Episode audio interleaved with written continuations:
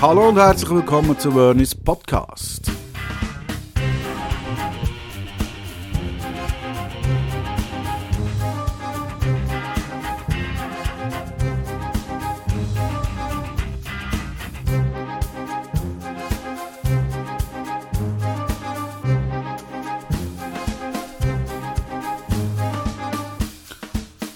Das ist die 42. Episode und ich wechsle jetzt gerade wieder ins Hochdeutsche. Ja, viele von euch werden es wahrscheinlich gestern nicht gelesen haben.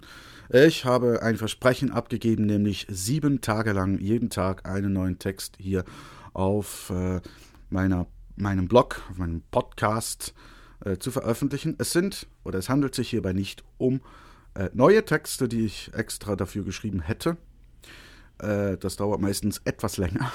Aber es sind Texte aus dem Archiv. Habe ich ja schon äh, ein oder zweimal, einmal, glaube ich, etwas von vorgelesen. In Folge 17 oder 19 oder irgend sowas um den Dreh. Und äh, jetzt ist es halt eigentlich wieder so weit. Ich habe mir gedacht, Adventszeit nicht. Da gibt es ja diese Adventskalender. Kann man ja auch online äh, und akustisch machen. ja, äh, gibt es halt nichts zu naschen, aber es gibt siebenmal was zu lauschen. Nur siebenmal natürlich. Ich bin ja nicht ein Hardcore-Christ. Äh, ich bin überhaupt kein Christ. Das wird man äh, nachher auch gerade merken. Äh, ich habe gedacht, wir konzentrieren das auf siebenmal. Das muss reichen. Ha? Also von heute, Montag bis nächsten Sonntag, kommen jeweils diese Texte. Zum heutigen Text, der nennt sich Where the fuck is Zeus? Ich habe den auf der äh, alten Festplatte, die ich extra wieder mal in Betrieb genommen habe, ausgegraben und ja, habe ihn ein bisschen modifizieren müssen. Zwei, drei Sachen. Aber sonst habe ich das absichtlich eigentlich alles so belassen, die, Sort, die, die Satzbildungen und alles, wie ich es damals geschrieben habe. Aus welcher Motivation heraus dieser Text entstanden ist, kann ich beim dem Text jetzt gar nicht wirklich mehr eigentlich so sagen. Äh, bei anderen Texten ist es dann möglich. Da kann ich ein bisschen mehr dazu erklären. Ja, ich würde mal sagen, ja, lassen wir einfach mal los. Where the fuck is Zeus?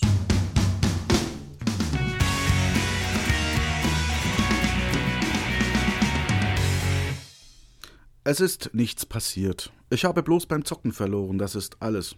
Und das ist gut so, denn ich habe Scheiße gespielt. Nur hat mein Gegner auch Scheiße gespielt, jedoch mit der Fortuna im Rücken. Und Fortuna, die Göttin des Glücks, ihr wisst schon.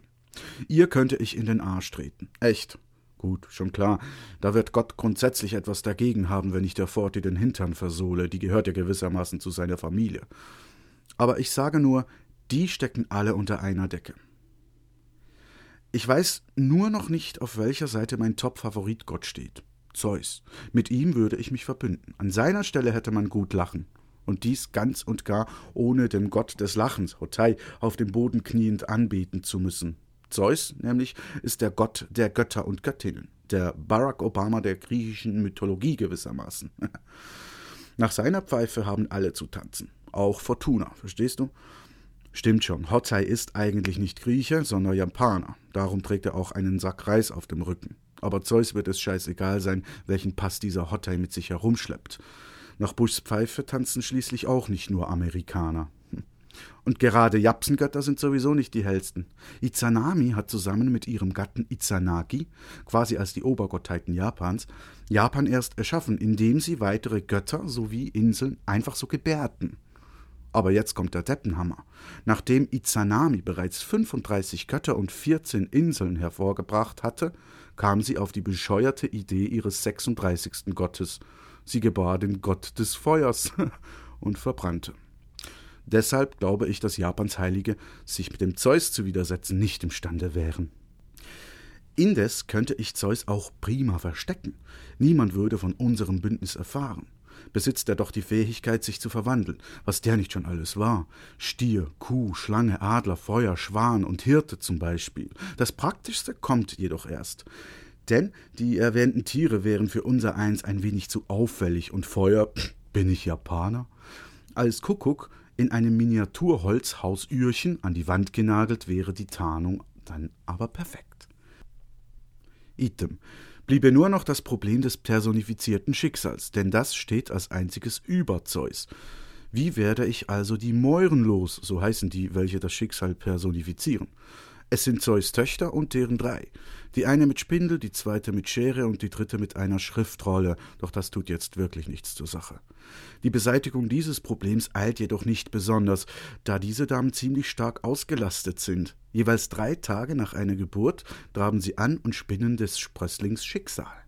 Bei einem Geburtenindex von 9,9 und einer Einwohnerzahl von 8 Millionen ergibt dies acht Termine pro Stunde – und das gilt nur für die Schweiz. Mamma mia, diese drei haben mit der Arbeitslosenquote freilich nichts zu tun. Wir stellen also fest, dass das Schicksalstrio ein vernachlässigbares Problem darstellt. Jetzt muss ich also nur noch Kontakt mit Herrn Zeus herstellen, und das erreiche ich wohl am einfachsten durch lautes und deutliches Runterbeten aller möglichen Fluchwörter. Dazu setze ich mich vorzugsweise auf den Vorplatz der nächstgelegenen griechisch-orthodoxen Kirche und würde schimpfen wie ein Rohrspatz. Ja, und schon hört man wieder diese Stimme aus dem Off. Sag mal, spinnst du, dich so über Götter auszulassen? Aber da kenne ich nichts, da bin ich Nietzsche. Gott ist widerlegt, der Teufel nicht. Und dass dieses Zitat meine Idee, mich mit Zeus einzulassen, zu unheiliger Asche reduziert, weil es die Existenztheorien von Göttern inklusive Zeus hinfällig macht, ist mir scheißegal. Dann werde ich mir eben einen weißen kosmische Strahlung absorbierenden Kapuzenumhang überwerfen und ab Bärenbelb mit einer Reichsflugscheibe in den Schwarzwald fliegen. Zur Uriella. Ja, die lebt noch. Oder wieder, was weiß ich. Vielleicht hat sie sich auch eines schönen Tages im Vorfeld eines von ihr prophezeiten Weltuntergangs auf den feuchten Waldboden gelegt und erst eine Ex, dann eine Reinkarnation über sich ergehen lassen. Jetzt lebt sie jedenfalls in Ibach-Lindau, Deutschland, weiterhin als Sprachröhre Jesus Christus selbstverständlich. Dort werde ich mich getarnt als Reinkarnationsschüler auf die Suche nach Luzifer machen. Der wo Fiat Lux ist, kann der nicht weit sein. Wer weiß, womöglich findet sich im Anwesen Uriellas obendrein eine Original-Schwarzwälder Kuckucksuhr. Ich würde auf jeden Fall einen Blick reinwerfen. Aber erstmal werde ich jetzt noch eine Runde zocken und dabei versuchen, mich zu konzentrieren. Und sollte ich gewinnen, werden Zeus, Uriella und meinetwegen auch Ratzinger ohnehin gegenstandslos. In diesem Sinne, Fideloge.